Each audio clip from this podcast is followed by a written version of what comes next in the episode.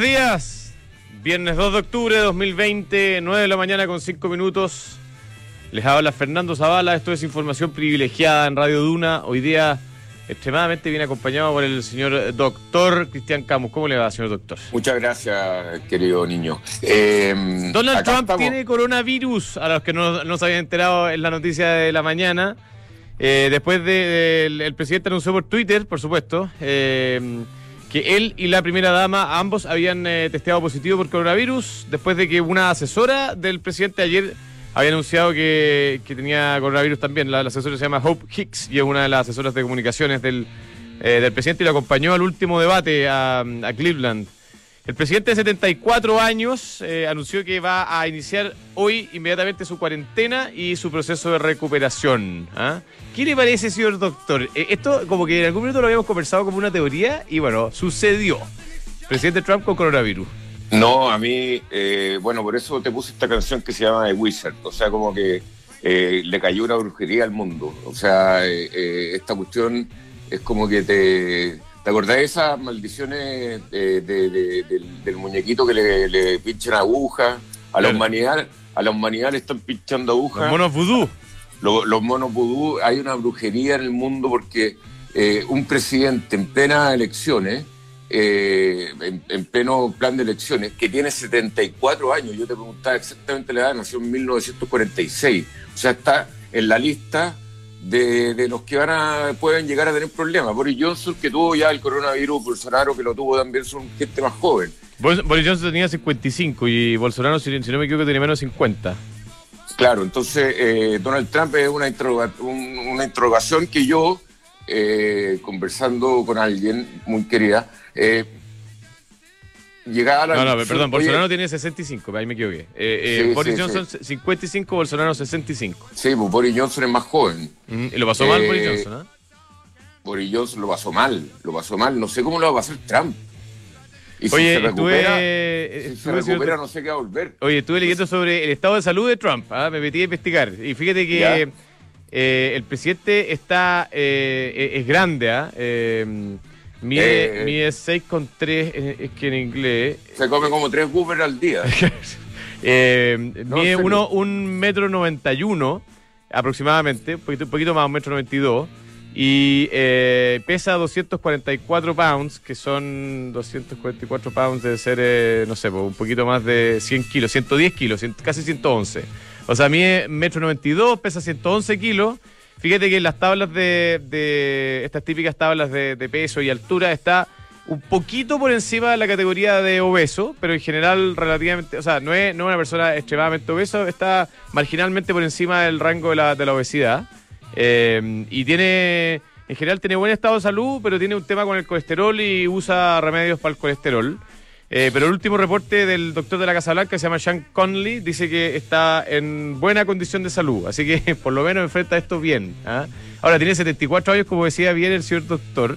Entonces me puse a investigar qué pasaba si es que mm, eh, empezaba a tener problemas, digamos. ¿ah? Y fíjate que hay una norma que dice que, que el mismo presidente, si se siente mal y se siente incapacitado para tomar decisiones, le puede transferir temporalmente el poder al vicepresidente Mike Pence. Hay una hay un artículo en la sección 3 de la vigésimo quinta ah, enmienda de la Constitución de Estados Unidos que le permite eh, traspasar el poder temporalmente y después recuperarlo a través de una carta firmada que dice que... Y esto ya se ha ocupado anteriormente.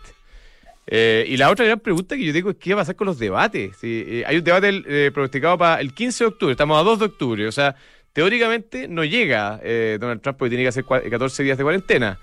Eh, no se sabe qué va a pasar. Bueno, yo. Joe Biden ya tenía cara de muerto, entonces no sé, no, no sé qué va a pasar. Acá, mira, me estaba acordando de- del asesinato de JFK, de John Fitzgerald Kennedy, y, y me preguntaba qué pasó ahí. O sea, cuando asesinan al presidente, también asesinaron al presidente Abraham Lincoln, que es- son dos presidentes que me acuerdo que, que los mataron.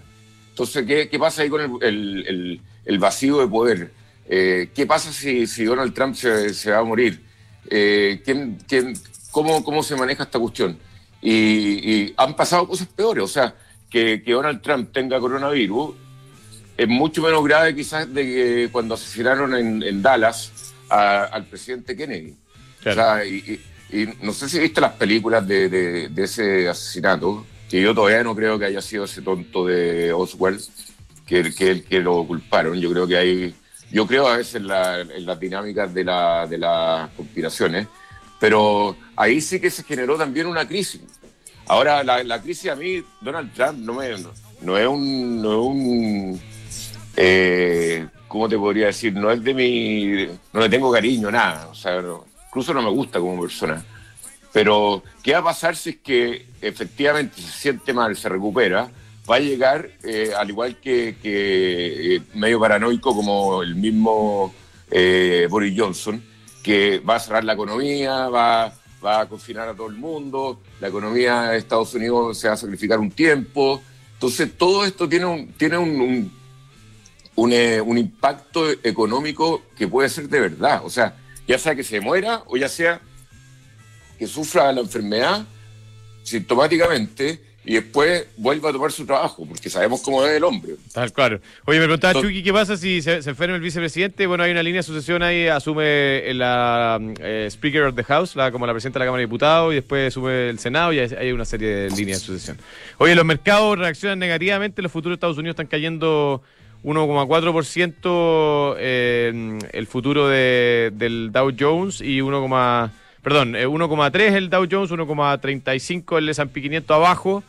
Eh, y Europa eh, también se, nos vino abajo cuando se supo la noticia y tenemos la gran mayoría de las bolsas europeas, si no todas, en números negativos en este minuto. Alemania 1,2% negativo, eh, Inglaterra 0,8% negativo, Francia 0,95%, el Eurostock 50 1,05% negativo.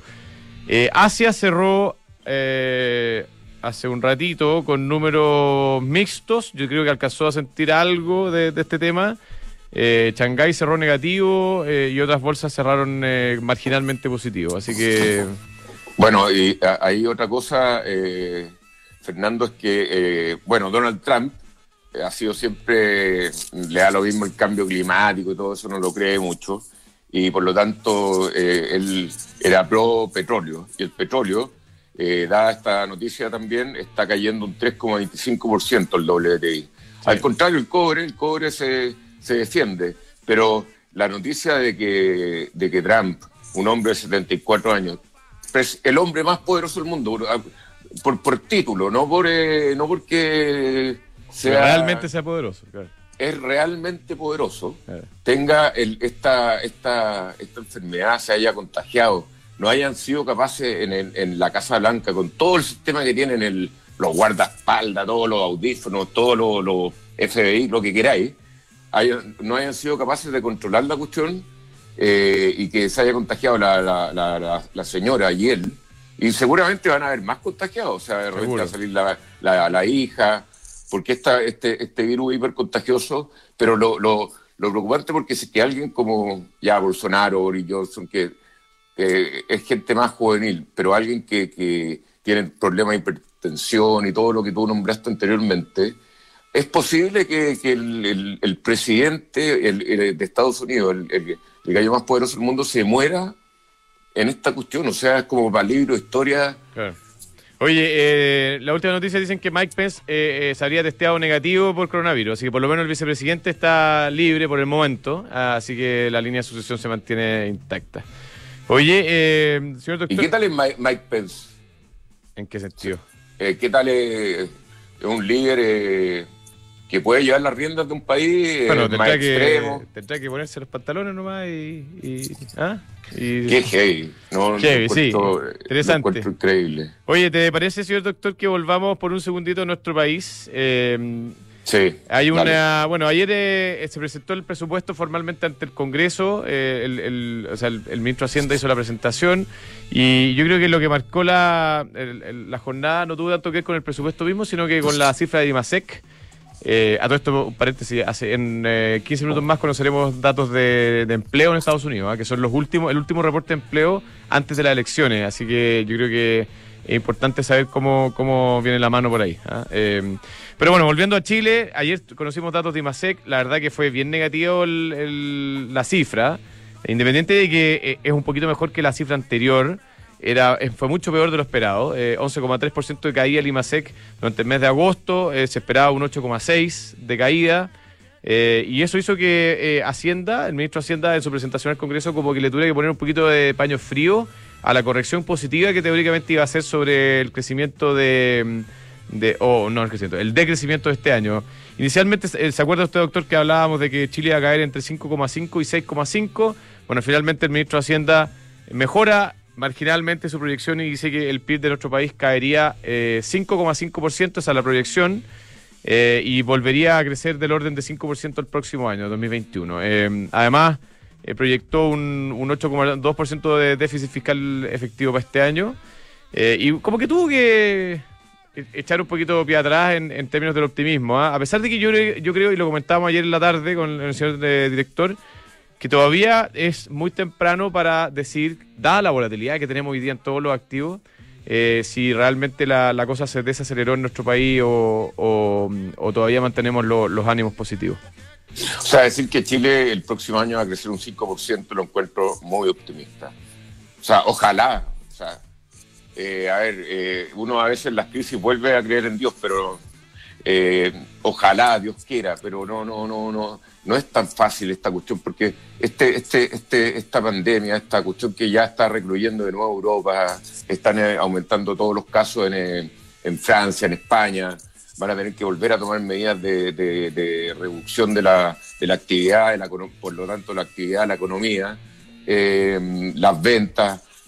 Todo eso eh, es, como, estamos en un nivel de inquietud que la, estamos viendo día a día y que hoy día explotamos con esta noticia de día viernes, que lo único que nos tiene contento que, que es viernes, pero el, tema de, este virus, de esta pandemia, que no, no, mira, que no se logra, no se logra controlar bien, porque lo que te explicaba antes, que, que en el círculo el presidente Trump una persona que no anda en micro, o sea, anda en una limusina, de, anda en tres limusinas. Anda en avión presidencial, dices tú. Anda en avión presidencial, no, eh, no, debería tener contacto con nadie. Cada persona que, debe tener contacto debería haber tenido algún alguna alejamiento. El, el, hombre más poderoso del mundo, que es protegido por todos lados, tenga esta cuestión y, y llegue y, y le afecte realmente.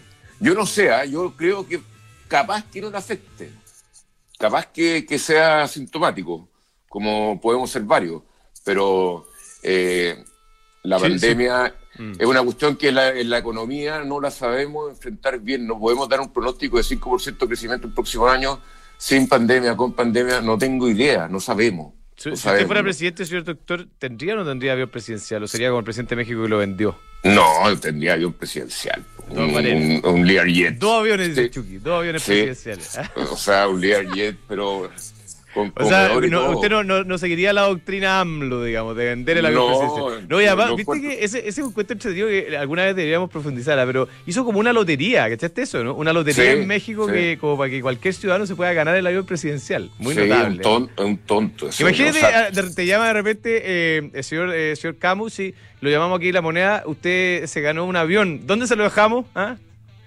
No, claro, o sea, que a veces con el avión además. es como Javier, Javier Marcas que los compró, compró varios aviones para sus moteles, pero que a veces con un avión que te ganas en una lotería, lo, ya, lo vendía a alguien que lo pueda mantener, porque mantener un avión también eh, no es barato. No, es barato, sin Duda, sin duda. No es barato mantenerlo en el suelo y AMLO con ese populismo y simbologías de vendo el avión presidencial y que no, que no sé quién lo compró, de haber sido Fox, me tinca. Que, todavía no se sabe, parece, porque habían varios postores, había uno que era oculto, gringo. Además que hoy en día tú le tratáis de vender un avión, vaya a una aerolínea, le tocáis la puerta a la TAM o a Sky o cualquiera de las aerolíneas y le decís, oiga señora, aquí tengo un avión, y te dice, no, si yo no tengo ni uno. Nadie es dueño de los aviones hoy día, increíble. Ah, pero bueno. Oye, se arriendan. Oye, déjame decirte otra cuestión que está... Dale, dale que está pasando en el, en el, en el, premercado. Hay, hay movimientos más o menos fuertes en algunas acciones en las empresas más grandes del mundo, como Apple, que está cayendo en el premercado un 3,42%. Entonces, la cuestión está afectando. No sé por qué Donald Trump puede afectar tanto a Apple, pero está cayendo un 3,42%. Amazon también un 2,27%. Microsoft un 2,71%. Google un 2%. Eh, hasta Facebook está cayendo, que, tiene que ver Donald Trump con estos 2,58%. Uno muchas veces no entiende bien, y llevamos no sé cuántos años hablando de esta cuestión, las claves del mercado, pero como interpreta el mercado ciertas cosas, ciertos miedos, es lo que muchas veces tratamos de dilucidar eh, acá en este programa. Y, ahora Donald Trump, que, quizás quería proteger un poco la, industria de Apple y por eso cae un 3,42%. No sé, pero la, yo, creo que, tiene que ver con el hecho de que hay un miedo de que eh, el coronavirus vuelva a afectar y las decisiones y se vuelva a cerrar los países. Oye, tú esto hablaste de Amazon a propósito eh, y solamente un comentario. Ayer Amazon anunció que 19.000 de sus trabajadores han sido testeados positivos por, por coronavirus. Lo cual 19 mil. Sí, es mucha gente, pero es mucho menos de lo que ellos esperaban. ¿ah? Y que están, están eh, haciendo más test cada vez eh, y, que, y que esperan. Eh, nada, esperan tener una base de test mayor día a día en, en, la compañía. Pero 19 mil trabajadores de Amazon han sido, han sido contagiados. Yo creo que Amazon ya tiene un millón de, empleados a todo esto. ¿ah? Por eso que es poco relativamente. Oye. Un, un millón a nivel mundial. Sí, claro. Oye, tenemos ya. Tenemos en línea a nuestro invitado el día de hoy, estimado señor doctor. Vamos, vamos, vamos. Fernando Arap, subsecretario del Trabajo. Muy buenos días, señor subsecretario. ¿Cómo le va? Hola Fernando, hola Cristiana, lo estaba Hola, escuchando atenta, ¿Usted tendría o no? Bueno, usted es autoridad, pero no, no presidente, ¿tendría o no tendría avión presidencial? Esa es la, gran pregunta del día. No, habría que mantener lo que hay para no meterlo en problemas, ¿cierto? Está bien. el calambrito le decían al avión de, no sé qué pasó con el calambrito. El calambrito. Oye, bueno, pero hablemos de, del tema de su cartera, señor subsecretario, que es el empleo. Eh, ayer conocimos eh, cifras del IMASEC malita eh, y, que fue como una sorpresa porque veníamos como con buen ánimo después de las últimas cifras sectoriales y, en particular de la cifra de empleo que, salió esta semana también. Una cifra relativamente mejor a lo esperado. Entonces, primero una visión general. ¿Cómo, cómo está viendo usted el sector empleo en la economía en general? A ver, el tema del empleo, eh, la verdad es que es bastante complejo y eso yo creo que no, no, estamos descubriendo la rueda al señalarlo, ¿cierto? Y, eh, y, usted, yo lo escuchaba atentamente y creo que dicen algo que es, que bastante cierto, que mientras no tengamos certezas, eh, y la certeza en este momento por la pandemia van a estar dadas básicamente por la llegada de una vacuna, todo lo que podamos especular es eso, es especular, ¿cierto? yo escuchaba creo que Fernando el que decía que no se puede anticipar si el próximo año va a tener un crecimiento del 4 o el 5%, porque... Yo, yo no sé. El doctor, el doctor fue. ¿ah? Porque si tenemos rebrote, eh, o Cristian, eh, porque si tenemos rebote, rebrote, efectivamente, a lo mejor eh, lo, lo, poquito que estamos avanzando ahora se va a retroceder. Y por lo tanto, yo creo que tenemos un panorama complejo, dado principalmente por la incerteza que genera una pandemia de este tipo, porque cuando tienes fenómenos económicos que están asociados a una situación puntual, tú puedes suponer, puedes, puedes eh, estimar, ¿cierto?, que eso va a pasar y que el mercado va a retomar, obviamente, su conducto regular. Pero aquí estamos en una situación de incerteza. Por lo tanto, creo que es el principal tema. Ahora, efectivamente, ustedes lo planteaban muy bien, veníamos de muchos meses en una caída eh, muy grande del tema del empleo. Eh, veníamos mes a mes se venían perdiendo puestos de trabajo. Eh, y por primera vez, eh, de acuerdo a los datos tanto del INE como, ojo, los datos de, la, de que dio el estudio de la Universidad Católica hace un par de semanas, que son concordantes, por primera vez se ve no solo que se detiene la destrucción de empleo, lo cual es una buena noticia, sino que se ve un leve repunte en la creación de puestos de trabajo, según los datos del INE en el trimestre móvil junio, julio, agosto, que uno debiera tender a creer que es el trimestre móvil más malo, o al menos el último trimestre móvil eh, más, más complejo, porque después de eso empezaron obviamente los desconfinamientos, se crearon 120 mil puestos de trabajo, lo cual es bastante concordante con los datos de la Católica, que muestran que solo en el mes de agosto, es decir, sin considerar junio y julio, que fueron meses más malos, solo en, el mes de agosto se crearon 300 mil puestos de trabajo. Pero esto, como se dice, y, como dicen eh, los periodistas, es una noticia en desarrollo, ¿cierto? Porque vamos a ir viendo cómo van evolucionando las cuarentenas, y las etapas eh, de transición en las distintas regiones. Ayer hablaba, por ejemplo, con la senadora Ena Fombay de la región de los ríos, eh, y me decía que ellos habían estado muy contentos porque la región de los ríos nunca había estado en cuarentena. Eh, no lo está todavía, pero ellos, ellos habían empezado y fueron de las primeras regiones que estuvieron en etapa 4. Etapa 4 significa con restaurantes abiertos, con los hoteles abiertos, etcétera. y esta semana recibieron la noticia que volvían a etapa 2, es decir, restaurantes cerrados, hoteles cerrados, y para una región turística como es la región de los ríos es complejo. Y por tanto, tenemos regiones que van avanzando, otras regiones que van retrocediendo, eh, y en consecuencia el panorama tenemos que irlo monitoreando día a día. Así es. Eh, yo, yo tengo una pregunta, Fernando, o subsecretario, que es eh, el tema del empleo y, que lo hemos alegado acá en el programa también, el rezago de las cifras, eh, eh, es muy es muy fuerte, o sea, que, que, el INE, que es la información oficial, informe que se redujo, pero que la gente crea que, porque la realidad indica otra cosa, o sea, la realidad y todos los expertos en, calcular la cantidad de gente que no está recibiendo un ingreso o que no lo va a recibir en el futuro, es mucho mayor de lo que, de, lo que, de lo que refleja las cifras del INE. Entonces, como que a veces, como que... Eh, eh, uno que ha sido, o sea, todos los que hemos sido gerentes, que sido, uno dice, se maneja con las cifras esta cuestión, pero las cifras están malas. Ahí, sí, mira, ahí, es súper relevante y lo hemos hablado nosotros en el programa, yo me acuerdo hace tiempo que estuve ahí, se podía estar presencial, habíamos estado juntos ahí en el programa. Sí. Eh, y es súper importante esto hacer el, el cruce con los datos administrativos. Eh, nosotros, no de ahora, sino que tú te acordarás desde el año 2018, incluso cuando está el ministro Monker, que empezamos cuando dábamos a conocer las cifras del INE, que además Recordemos que el INE es una encuesta y como toda encuesta eh, tiene margen de error y como toda encuesta va a depender de a quién entrevistan para tener obviamente una respuesta. Y por eso que es importante los datos administrativos. ¿Cuál es la gracia de los datos administrativos? Los datos administrativos son datos concretos, objetivos eh, y en tiempo real. Eh, y esos datos administrativos que nosotros siempre damos a conocer están, por ejemplo, los datos del seguro de garantía, hoy día tenemos los datos de la ley de protección del empleo, y son datos relevantes efectivamente, ¿qué, ¿qué, nos muestran los datos más actuales? Si uno no quisiera tomar los datos del INE, que efectivamente es una encuesta que mide un trimestre para atrás y mide desde julio a agosto, desde junio a agosto. Los datos actuales muestran que la ley de protección del empleo, en total, hemos tenido desde el mes de abril, que la ley empezó en vigencia, el 6 de abril, hasta la semana pasada, 750.000 trabajadores suspendidos a lo largo de todo el país, 750.000, eh, correspondiente a 120.000 empresas, es decir, 120.000 empresas han suspendido 750.000 trabajadores. Aquí el primer zoom que quiero hacer. ¿Quiénes son estas 120.000 empresas? En su gran mayoría, MIPIMES. El 98% de las 120.000 empresas son micro, pequeña y mediana empresas. Y si uno hace un zoom mayor, porque el universo de MIPYME es variado. La MIPYME puede ser una empresa de dos trabajadores a una empresa de 199 trabajadores.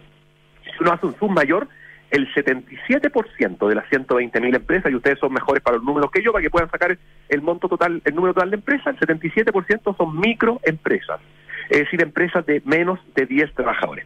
Por lo tanto, es una primera, es una primera, eh, un primer dato objetivo, ya que quienes principalmente hemos usado esta ley son las microempresas, más de 100.000 de las 120.000 microempresas. Segundo, que de estos 750.000 trabajadores suspendidos, la gran mayoría, más del 50%, ya ha regresado a su puesto de trabajo lo cual también es una buena noticia, porque ustedes se recordarán que algunos meses atrás se generó bastante revuelo y, con razón por ciertas encuestas que se habían hecho, especialmente una encuesta del Banco Central eh, que yo siempre dije que era poco representativa, ¿cierto? Porque era una encuesta que se había hecho a 200 compañías de las mil compañías que hay en Chile respecto de si iban a despedir o no iban a despedir trabajadores después de la suspensión de contratos. Hoy ya estamos viendo que los trabajadores eh, suspendidos que vuelven al trabajo y son despedidos son los menos, y eso creo que es una buena noticia. Y ahí esto me gustaría engancharlo lo que se viene, porque efectivamente empresas, especialmente pymes, que durante todo este periodo no hayan tenido ingresos y que hayan tenido sus trabajadores suspendidos, en el cual solo le pagaban las cotizaciones, evidentemente se le puede hacer complejo retornar a ese trabajador y no solo tener que pagar las cotizaciones, sino que empezar a pagar ahora el sueldo, ¿cierto? Y a lo mejor sin una producción. Y por eso esto hay que engancharlo con el anuncio que dio el presidente el domingo pasado, que es el tema del subsidio al empleo, yo creo que es un anuncio súper potente que tiene dos grandes ejes. Uno, el subsidio para los trabajadores que regresan, ¿cierto? Aquel trabajador que estaba con su contrato suspendido y el empleador lo reincorpora y lo mantiene en su planilla. Ahí va a haber un subsidio de 160 mil pesos mensuales por trabajador ya hasta por seis meses para aquellos trabajadores suspendidos que regresan. Y el otro es el subsidio a la contratación. ¿Qué quiere decir subsidio a la contratación? Que por cada nuevo trabajador que la empresa contrate, el Estado va a subsidiar un porcentaje de esa remuneración con un tope de 250 mil pesos, que es un monto importante, estamos hablando de dos tercios del ingreso mínimo, pero en el caso de las mujeres, de los jóvenes y de las personas con discapacidad, este tope es mayor, llega a los 270 mil pesos. Eh, nosotros la próxima semana, eh, Cristian Fernando, vamos a conocer ya la cifra eh, actualizada, eh, porque estamos limpiando las cifras para evitar cualquier error en la cifra. Uno en esto tiene que ser súper preocupado de no dar falsas señales, pero les puedo adelantar que ya tenemos un gran número de empresas y mm. trabajadores, obviamente, que se han eh, registrado en la página subsidiaempleo.cl para acceder a este beneficio. Ahora, eh, subsecretario, lo llevo un poquito mirando para adelante. El presidente repitió, dijo el domingo y el, lunes, el domingo en la presentación de, este plan de, subsidio al empleo, el lunes en la presentación del presupuesto, eh, dijo esta meta del millón de empleo, hay que crear un millón de empleo. Entonces, lo, quiero llevar un poquito al área chica. en, en Chile se han perdido eh, hay gente que dice del orden de un millón setecientos, en el fondo entre un millón y medio y dos millones de empleo, ¿no es cierto? con, esta, Desde el estallido de la violencia en octubre hasta, hasta ahora. ¿Cómo vamos a hacer eh, como país? ¿Cuáles son las líneas para eh, recuperar este millón de empleo? Que a todo esto es la mitad o, dos tercios de lo que se ha perdido. O sea, con eso ni siquiera llegamos a, a todos los que han quedado sin empleo que estaban trabajando en octubre del año pasado. Absolutamente. Mira, tú dices algo que es muy cierto eh, y que pocas veces a veces se, recuerda. Eh, el tema del desempleo eh, y de la pérdida de trabajo, lamentablemente no empezó con la pandemia, ¿cierto? Ya a fines del año pasado, con el tema del estallido, principalmente por los hechos de violencia que conocimos, las cifras de desempleo se dispararon. No, si los restaurantes de, la, fuente alemana no, no, no cerró por el coronavirus necesariamente, cerró porque, porque la Alameda no se podía, no se podía ir a comerse un sándwich, digo. Exactamente, y ustedes se recordarán que nosotros ya a fin del año pasado comenzamos con este proceso de, conocimiento de las cartas de despido mes a mes, comenzó en octubre, noviembre del año pasado, y se vio un incremento lamentable, o sea, desde el mes de octubre al mes de noviembre, si mal no recuerdo, los despidos aumentaron el doble, y en el mes de diciembre aumentaron el triple, por lo tanto, eh, este es un conjunto de medidas que lamentablemente además se nos vio mucho más agravado por el tema de la pandemia tú lo decías muy bien, según los datos del INE, y acá uno tiene que tomar eh, ciertas fuentes, obviamente, información, la fuente de información que ya tenemos del INE, la Universidad Católica también tiene ciertos datos que son bastante parecidos, se han perdido 1.800.000 empleos el último año. Eh, el tema ha pegado principalmente en las mujeres. Del 1.800.000 empleos, la mitad, 900.000, son de mujeres. Eh, ya alguien diría, pero ¿cómo? Si se perdió la mitad de mujeres y la mitad de hombres. Sí, pero las mujeres participan mucho menos del mercado laboral, por lo tanto, porcentualmente la caída, en el caso de ellas, mucho mayor. Eh, y esto, esto es una frase que ya se ha repetido, pero vale la pena volver a, señalarlo. En cinco meses de pandemia retrocedimos 10 años en tasa de participación laboral femenina. Eh, a comienzos de este año, antes del COVID, eh, celebramos que por primera vez en, años, ¿cierto? Chile había superado el, el 50% de tasa de participación laboral femenina. Siempre habíamos estado bajo el 50, habíamos llegado, alcanzamos a llegar creo que un 51, 53. Post pandemia estábamos en el 41. Ahora, de acuerdo a los últimos datos, recuperamos el 42, pero claramente perdimos 10 años. Eh, y ahí hay un motivo, Cristian Fernando, que es súper potente y yo, yo lo vengo transmitiendo hace, hace varios meses. Eh, si ustedes me habrán escuchado, que es el tema de la corresponsabilidad. En Chile tenemos una ausencia de corresponsabilidad, que es principalmente también por nuestra sociedad, una sociedad machista. ¿Por qué lo digo? Porque hoy día las labores domésticas, las labores de cuidado son de cargo de las mujeres, están dadas a las mujeres. De hecho, ustedes saben que hoy día el 96% de las personas que no trabajan por razones familiares son mujeres. Eh, hoy día las mujeres están utilizando en promedio 10 horas más que los hombres labores domésticas y de cuidado.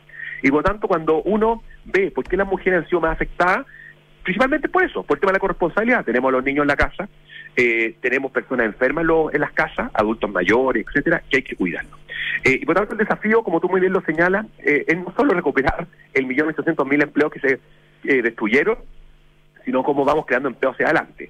Efectivamente, este plan de subsidio busca llegar a una parte. Nosotros estimamos entre 800 mil y un millón de eh, subsidios los que se entreguen, por lo tanto, efectivamente es, cercano al 50% del empleo perdido. El resto vamos a tener que irlo dando por medida de reactivación económica. Seguramente, a medida que se van reactivando la actividad económica, se van a tener que empezar a crear nuevos puestos de trabajo. Tenemos que también hacer un esfuerzo importante en eh, ir generando nuevas competencias. Hoy día las competencias y las habilidades que requieren los trabajadores no son las mismas competencias que se requerían hace 10 años atrás.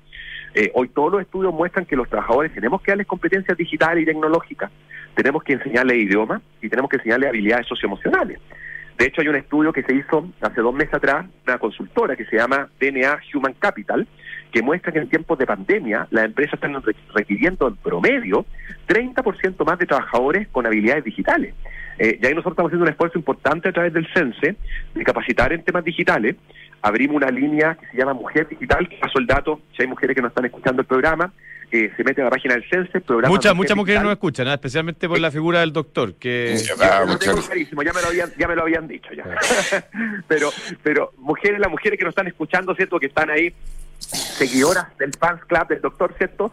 Eh, que quieran eh, perfeccionarse y capacitarse en temas digitales, entren a esta página web solo en un mes, Cristian Fernando. Miren, en un mes que tenemos el, programa abierto ya se han inscrito 7.000 mujeres en cursos de programación, computación, eh, marketing digital, gestión de redes sociales. ¿Por qué?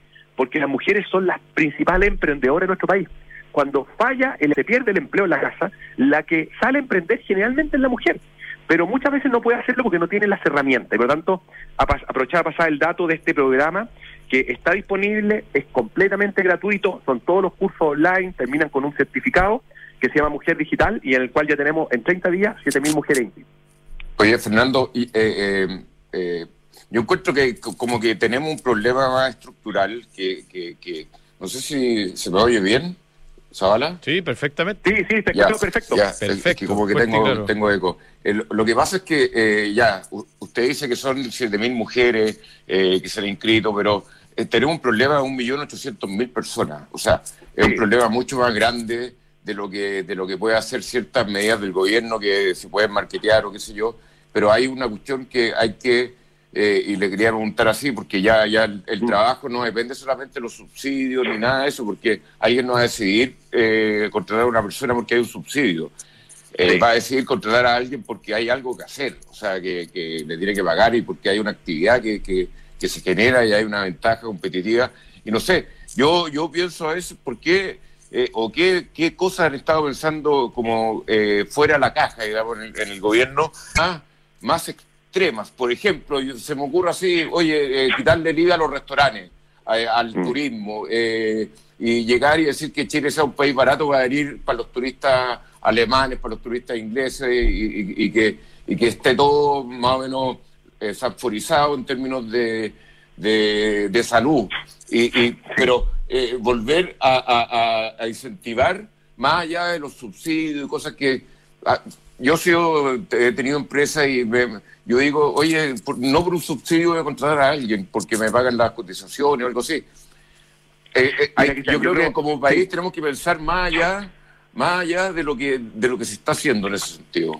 Sí, mira, yo comparto, yo comparto contigo. Yo creo que varias cosas. En primer lugar, efectivamente, eh, aquí tiene que ser un conjunto de medidas, aquí no hay una bala de plata, ¿cierto? El ejemplo que yo les pongo Mujer Digital es un ejemplo súper concreto y súper aterrizado. Eh, aquí el grueso de la, de la contratación no va, dado, no va a ir dado por un programa del CENSE, sino que va a ir dado o por los subsidios, o vuelvo a decir, por la reactivación de la actividad económica. Mientras no tengamos reactivación sanitaria, por decirlo de alguna manera, no vamos a tener reactivación económica. Ahora, respecto a lo que tú planteas, creo que es súper cierto. ¿Por qué?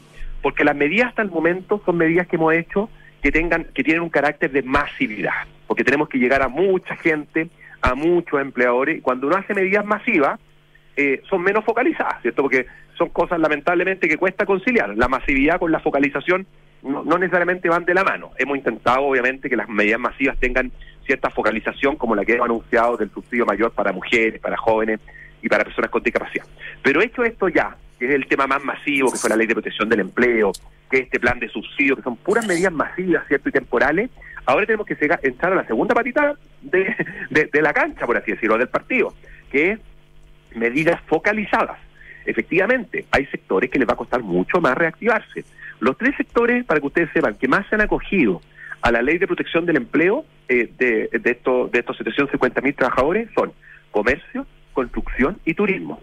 Solo entre estos tres sectores tienen más del 60% del total de trabajadores suspendidos, ¿ya? Eh, y sabemos que estos tres sectores además son sectores muy distintos. Sabemos que el sector construcción, a medida que las ciudades van, o las comunas van saliendo cuarentena y van etapa, eh, avanzando etapas en que la construcción puede operar, la construcción se va a reactivar más o menos rápidamente. Yo creo que en eso no tenemos duda. Pero cosa distinta ocurre con el sector turismo. El sector turismo le va a costar más. El sector turismo eh, no es no es tan simple, no es tan simple. Primero, no solo porque depende de un estado sanitario en que los hoteles no pueden abrir sino hasta determinada etapa sanitaria, eh, los restaurantes también, sino porque además la gente no se va a atrever a salir eh, y, lo, y los extranjeros seguramente no van a empezar a venir a Chile cuando estemos en etapa, creo, etapa 4. y Chile es un país que vive mucho el turismo, por lo tanto, yo mm. comparto 100% contigo que ahora lo que toca, una vez hechas todas estas medidas masivas, tenemos que focalizar ahora en medidas más específicas por sector, por eso también dentro del presupuesto que yo conocí el presidente hace algunos días, donde hay un fuerte énfasis, el presupuesto nuestro, el Ministerio del Trabajo sube fuertemente, pero también aumenta fuertemente el presupuesto en temas de turismo, porque tenemos que empezar a hacer medidas concretas. Subsecretario, última pregunta que se nos acaba el tiempo. Eh, dentro de, las medidas que ayudaría mucho sería que los niños volvieran a clase. ¿ah? ¿Usted está de acuerdo con eso? Y, segundo, ¿cómo su cartera, que yo sé que no es usted no es ministro de Educación ni subsecretario de Educación, eh, pero se mete en el debate porque esto no es solo que los niños vuelvan a clase por, por aprender, sino que los papás de los niños están, eh, digamos, hoy día imposibilitados algunos y las mamás de ir a trabajar por el hecho de que los niños no vuelven a clase, a pesar de lo que opina el señor eh, del presidente del Colegio de Profesores. ¿eh? Mira, yo creo, y aquí es súper importante centrar bien el debate, creo que el principal argumento para que los niños vuelvan a clase es los propios niños. Seguro, sin ¿Quién duda. tiene duda? ¿Quién tiene duda que hoy día quienes están pagando el costo de una brecha, que va a haber una brecha educacional mucho mayor que la que teníamos son los niños? ¿Quiénes tienen hoy día clase online? Yo ayer conversaba con una, con una con una trabajadora que estuve en una actividad con ella. Y yo le decía, ¿cómo está? ¿Cómo le está yendo con las clases? Eh, me dice, no, que nosotros no tenemos clase online, porque no tenemos la posibilidad de tener clase online, porque de los 30 alumnos del curso solo dos tienen computador en su casa. Entonces a nosotros nos mandan guía, pero hay que ir a buscar la guía o nos mandan por mail y a veces hay problemas para imprimirla. Entonces, si el principal tema, yo creo que aquí la, la discusión salió para otro lado, el principal tema por el cual es necesario que los colegios empiecen una reapertura gradual, vuelvo a decir gradual, voluntaria, y seguras son por los niños, porque hoy día quienes tienen la fuerte, ¿cierto? Y seguramente nuestros hijos, de tener clase online, sí, eh, pueden conectarse y escuchar a la profesora, etcétera, pero la gran mayoría de los alumnos del país, la gran mayoría de los niños no lo tienen, por tanto estamos haciendo una brecha educacional de capital humano que vamos a sufrir después. Primero. Segundo, eh, los niños necesitan sociabilizar con otros, y esto es cosa preguntarle a cualquier psicólogo, psiquiatra infantil para saber que el tema de la sociabilización es necesaria, necesitan compartir con otros niños. Eh, y dicho eso, que es lo principal, evidentemente, como una derivada del tema está el tema laboral, pero es una derivada del tema, no es el argumento principal. Cuando algunos quieren llevar como argumento principal el tema laboral para decir que esto es un tema económico, creo que están equivocados. Aquí el argumento principal es el cuidado, la salud de los niños. Sí, señor subsecretario, muchas gracias por esta entrevista. Listo, gracias, Fernando. Un, Fernando, un abrazo, que esté muy bien. Fernando Arab, secretario del Trabajo. Gracias. Hablando del tema de empleo. Oye, y, me, faltó decir no y decirle al subsecretario que en realidad toda la pega que han tenido, o sea, yo me saco el sombrero. Aunque lo hagan bien, mal, pero sé que le han puesto el hombro. Está bien. Oye, Independencia, administradora general de fondos, eh, tiene un equipo de profesionales, tremendo equipo. Eh, que se dedican exclusivamente A, tremendo, grandes personas, a la administración experta de los activos inmobiliarios que tienen bajo en, su cartera. Eh, ya tienen más de 20 años de experiencia en el tema y entregan dividendos estables eh, con un nivel de apalancamiento relativamente bajo. conozca más usted en independencia-medio-sa.cl. Oye, la Street Fighter de Ducati, una moto maravillosa, elegía objetivamente la, moto más linda del mundo este año, usted puede ir y ir a buscarla ahí a Las Condes 11.412 eh, y eh, empezar a pagarla en enero 2021. Mira el día, como está hoy día, va a darse una vuelta en moto y despejarse y, o transportarse en, una Ducati. Así que lo invito a, ver la moto, a probarla en Las Condes 11.412, ahí al lado del Colegio Los Andes. Y pareciera que estamos en pausa, pero en realidad nos estamos moviendo más que nunca, por eso en BCI te invitan a seguir avanzando y reinventándonos juntos. BCI, ahora más que nunca, seamos diferentes.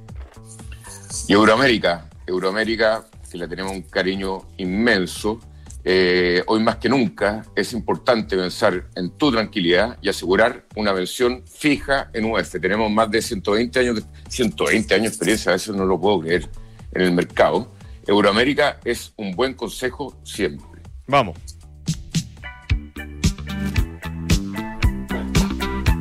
Grandes ideas que hoy son realidad. Viernes de emprendedores en Información Privilegiada, con el auspicio de BCI. Bueno, hoy día vamos a hablar de comida, muy, muy rico. Tenemos en línea a Luis Felipe Disney, él es gerente general de Kenos. Esto es con K y con Z. ¿Cómo estás, Luis Felipe? Eh, buenos días. Hola, buenos días, ¿cómo estás? buenos días. Muy buenos bien, días. muchas gracias. Oye, Luis Felipe, parte contándonos qué, qué es lo que hacen ustedes en Kenos. Kenos es una empresa de, producción y cultivo de esturiones con el propósito de eh, obtener caviar. El caviar es uno de los eh, gustos gastronómicos más apreciados en la industria y eh, hoy en día estamos ya con producción y estamos eh, empezando a vender. Perdona mi ignorancia, ¿un esturión Mm. es un tipo de pescado, un marisco? ¿Qué, qué es lo que es? No, el esturión es un tipo de pescado, un pez milenario que lleva más de 250 millones de años en la Tierra. Eh, y eh, hay 27 tipos de especies. Nosotros tenemos beluga y osietra. Eh, y hoy en día estamos ya con la posibilidad de vender en el fondo el, el Oye, y espérate. ¿y el caviar que producen ustedes, cómo se compara con el caviar? Eh, bueno, yo no, yo no soy un No, experto que- por ningún motivo, pero uno ha escuchado ruso, o euro- europeo. Tengo unas ganas de comer caviar, olvídate. Claro, lo primero, lo primero de decir es que el, el- el caviar viene viene solamente del esturión. Todo lo que cuando se habla de caviar de salmón, caviar de otro tipo de especies, son sucedáneos. El verdadero caviar es el de esturión. En comparación, en comparación a, lo- a, lo- a los europeos o a los asiáticos, en el fondo hoy en día eh, los esturiones se cultivan básicamente en acuicultura, el 99% de acuicultura, ya no hay captura, hubo una sobreexplotación después de que cayó el, el muro de Berlín, en Rusia principalmente se sobreexplotó el recurso y hoy en día es el 99% acuicultura. Eh, y en comparación, en la, cada, cada piscicultura tiene su técnica especial. En el fondo, eh, hay harta bibliografía y nosotros tenemos un caviar que está bastante validado por la, por la industria gastronómica. Luis Felipe, eh, si uno piensa en, en- en el, en el mercado mundial del, del caviar, que, que el caviar siempre ha sido una cuestión como muy asociado al, al lujo y, y- y que es la comida más rica del mundo y es exquisito, son huevos de pescado en el fondo. Eh, ¿Cómo se compara lo, lo- que estamos haciendo acá en Chile con, la industria eh, principal que me imagino que está en Rusia todavía? Eh, por ejemplo, en los salmones, los noruegos nos compiten fuertemente y no, no- esta puede ser una nueva industria que, que- que- empiece a surgir con, con- con esta crianza que están haciendo ustedes. Sí, es una nueva industria que ha estado creciendo, como les decía, eh, desde que empezó el cultivo en acuicultura. Eh, acá, por darte un ejemplo, acá en Sudamérica eh, estamos nosotros y hay dos pisciculturas en Uruguay. Eh, en Europa hay varias, con presencia en, en- en Italia, Francia eh, y Alemania, Polonia. Y está irrumpiendo fuertemente eh, también los chinos. Los Oye. chinos tienen, tienen, tienen hoy en día, yo te diría que son los mayores productores mundial. En- tener Oye, ¿y, y a 60%. quién, quién es tu mercado? ¿Dónde está tu mercado? Eh, ¿Esto es, es para exportación? ¿Es para consumo local? Sí, no, no. El, el- el proyecto de nosotros está, el 95% va a ser exportación y el otro 5% para mercado local. De- O sea, si, si yo, Eh, si yo quiero comprar Kenos, caviar Kenos, ¿dónde hoy día puedo comprar? En kenos.cl. Ah, vende por- por la una- página web, sí, perfecto, tenemos sí. una página web, tenemos un Oye, mándanos una muestra, por Luis Felipe. Ah. El doctor, el Manda- doctor siempre. Manda una muestra inmediatamente. Oye, espérate, y, y Luis Felipe, ¿y por qué un poco de la historia empresarial tuya o de la empresa, digamos? De ¿Cómo, Sí, cómo eh. nace esto eh, y, y- y cómo han eh, evolucionado en, eh, como empresa? Esta iniciativa empezó por un empresario chileno, eh, Felipe Vial, eh, el año 2010. Eh, empezamos con la con todo lo que es el tema administrativo de permisos, porque como son especies nuevas que no son endémicas de Chile, había que pedir todo, hacer todo un estudio del arte con Cernapesca y Subpesca.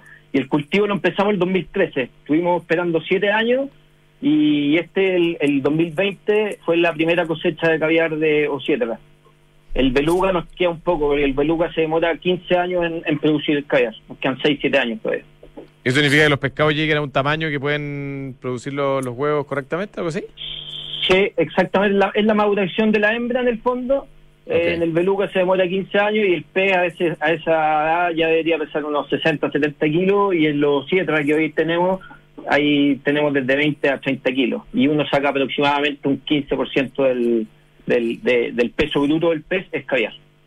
Oye, eh, Luis Felipe, ¿están haciendo algo también en eh, cómo, cómo se integran ver- verticalmente? ¿En packaging? ¿Están empacándolo? ¿Están haciendo diseño? ¿Están mostrando Sí, un no- nuevo no- formato? nos- somos muy preocupados del diseño, tenemos un equipo de diseñadores internos, eh, des- desarrollamos mucho ese tema eh, porque creemos que es una experiencia el, el consumo de esta, es una experiencia, es un regalo, es un, es un, es un producto gastronómico tan, tan sofisticado y exclusivo que, que, que amerita que tenga un packaging y toda una experiencia detrás. Y en eso tenemos un, tenemos un equipo interno y nos preocupamos de eso bastante. Oye, y venden foie gras también estoy viendo en la página. ¿Eso, eso es como un producto anexo? que Es- como, como- Sí, sí, el, el, del, es el hígado el- en el fondo del, del esturión. Ah, también, hace- perfecto. Sí, sí, exacto, y se hace el foie No. gras. También Ah, no es del ganso. No. No, no, Ah, no, no, este es del esturión. Este Perfecto. es del esturión. este es Oye, del muy esturión, interesante, Luis Felipe, lo que están haciendo. Además, entretenido ver que en Chile se desarrollan estas industrias como más de, de- de avanzadas. La página Eso es lo web es kenos.cl. Esto es K-E-N-O-Z.cl. Para los que les interese, que yo sé que hay muchos auditores que están preguntando dónde, dónde se compra esto. Así ¿Y por qué se llama Kenos? que no sea una inspiración en el... eh, nosotros estamos inspirados, a ver, a- si uno mira el esturión, la piel del esturión es una piel bien ex- ex- exótica, extraña, llena de figuras, y unimos en el fondo, tratamos de unirnos a alguna cultura de etnia chilena en el fondo, y nos relacionamos con Kenos, en el fondo que Kenos es el, está asociado a la cultura Segnam.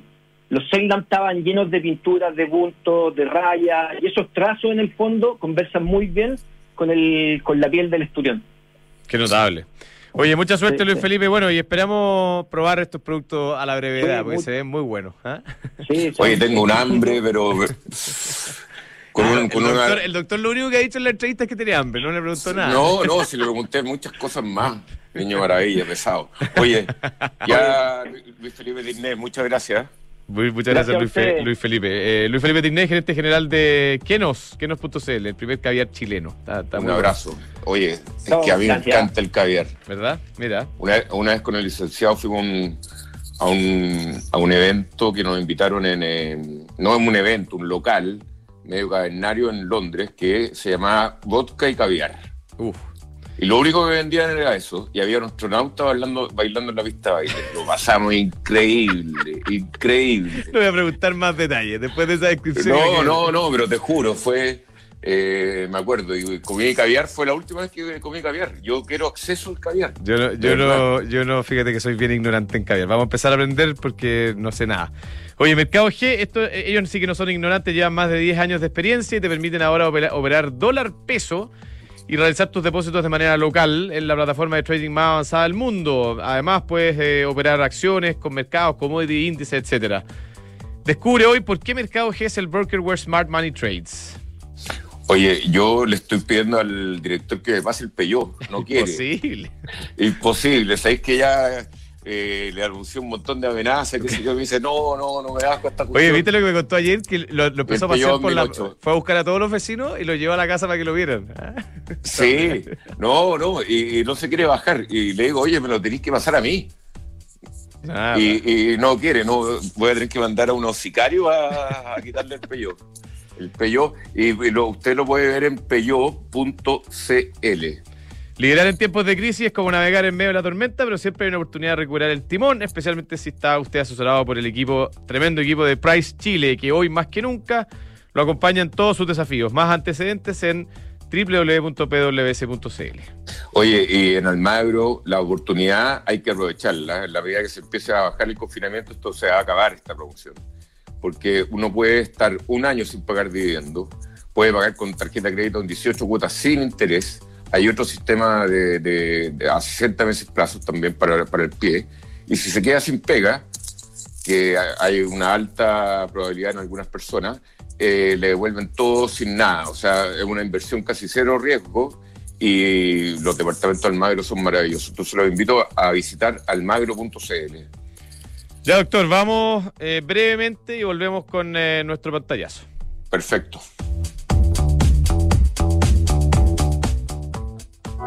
Mercados G, con más de 10 años de experiencia, te permite ahora operar dólar peso y realizar tus depósitos localmente con la plataforma de trading más avanzada, MetaTrader 5. Además, puedes operar tus acciones favoritas en todos los mercados, commodities y miles de productos desde la comodidad de tu celular o computador, accediendo a ideas de trading y a un servicio profesional como ningún otro broker en Chile. Descubre hoy por qué Mercados G es el broker. Where Smart Money Trades. Más información en www.mercadosg.com. Los CFD no constituyen valores de oferta pública. Infórmese respecto a los riesgos del apalancamiento. Somos Independencia, la administradora líder en gestión de rentas inmobiliarias para inversionistas institucionales, calificados y sabios ahorrantes, con más de 30 años de experiencia y con una sólida trayectoria. Hablar de independencia es hablar de rentabilidad y gestión de excelencia. Generamos flujos de rentas en Chile, Estados Unidos y Uruguay. Confíe en Independencia Fondos de Inversión, líder en rentas inmobiliarias desde 1990. Más información en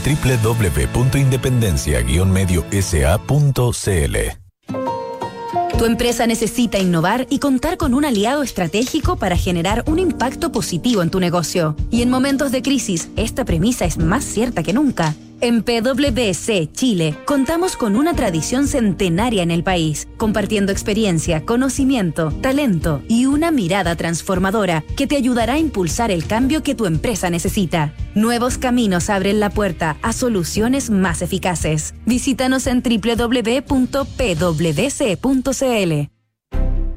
Hoy más que nunca es importante pensar en tu tranquilidad y asegurar una pensión fija en UF. Te asesoramos con un equipo experto y juntos diseñamos la estrategia para lograr el mejor resultado. Planifica ahora el futuro con una renta vitalicia de Euroamérica. Con más de 120 años de experiencia en el mercado, puedes tener la confianza de estar en las mejores manos. Ingresa a www.euroamerica.cl y revisa nuestras alternativas de pensión. Euroamérica, un buen consejo siempre. ¿Invierto en fondos mutuos o en un depósito a plazo? ¿En fondos mutuos o en un depósito a plazo? Si buscas seguridad al invertir, ¿te parece una rentabilidad del 4,5% asegurada por un año? Obvio. Sabíamos que sí. Por eso, si estás indeciso, con Inversión Segura Almagro, te damos cuatro impulsos para invertir en un departamento ahora, como rentabilidad del 4,5% asegurada por un año. Conoce los otros impulsos en almagro.cl slash financiamiento. Si estás indeciso, prefiere Inversión Segura Almagro. Ya, estamos de vuelta y tenemos eh, al aire a Andrés Cáceres, él es estratega de BCI Corredores de Bolsa. Andrés, buenos días, ¿qué tal? ¿Qué tal? ¿Cómo están? ¿Cómo les va?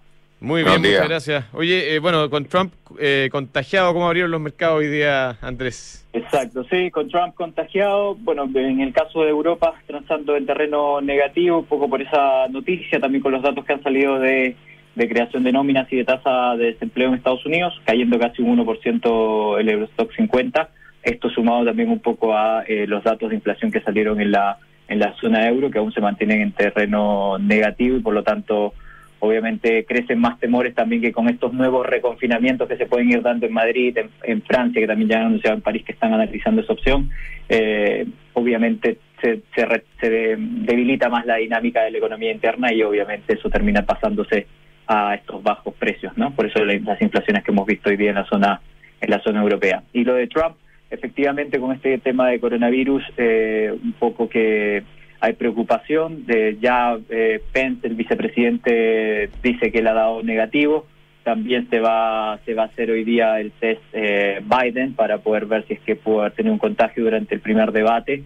Así es que esa es la principal preocupación. Ahora, el dólar, estimado André, se nos fue para arriba, ¿eh? Bastante. Sí, correcto. 7.92 en estos momentos, luego de la apertura que tuvo en 7.88. De aquí, viendo un poco técnicamente, además de las noticias que de ahora que están generando toda esta versión al riesgo y con ello el dólar a nivel internacional se está eh, fortaleciendo frente a las principales monedas. Eh, nosotros vemos ahí los 7.93 como un techo que desde antes de esta noticia se veía como uno un techo significativo. Posterior a ello los 800 que por ahí eh, puede ser un nivel siguiente a, testear. ¿no? Obviamente con esta volatilidad es probable que hoy día no pueda Hacienda no salga, que recordemos está con este programa de venta venta de dólares que para este mes de octubre también tiene tiene pensado realizarlo en del margen de 200 millones diarios, pero con este tipo de efectos este es poco probable ya que son son efectos extraordinarios como este caso que, que está generando toda esta versión al riesgo en estos momentos ¿no?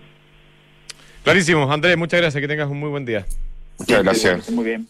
Chao hasta luego. Andrés Cáceres estratega de BCI Corredores de Bolsa. Hoy está cayendo la bolsa sí mal.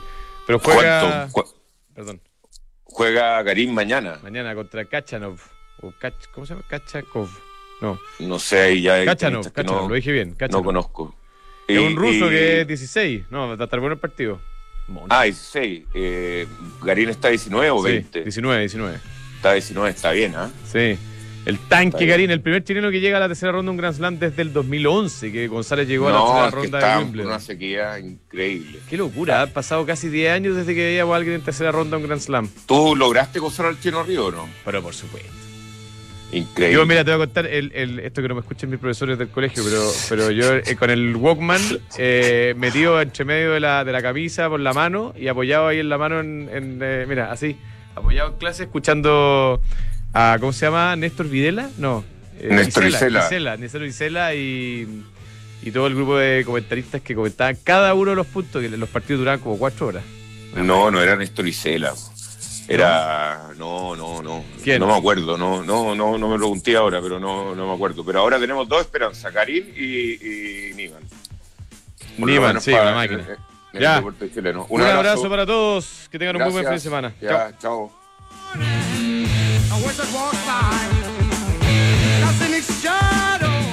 Cuando quieres invertir aparece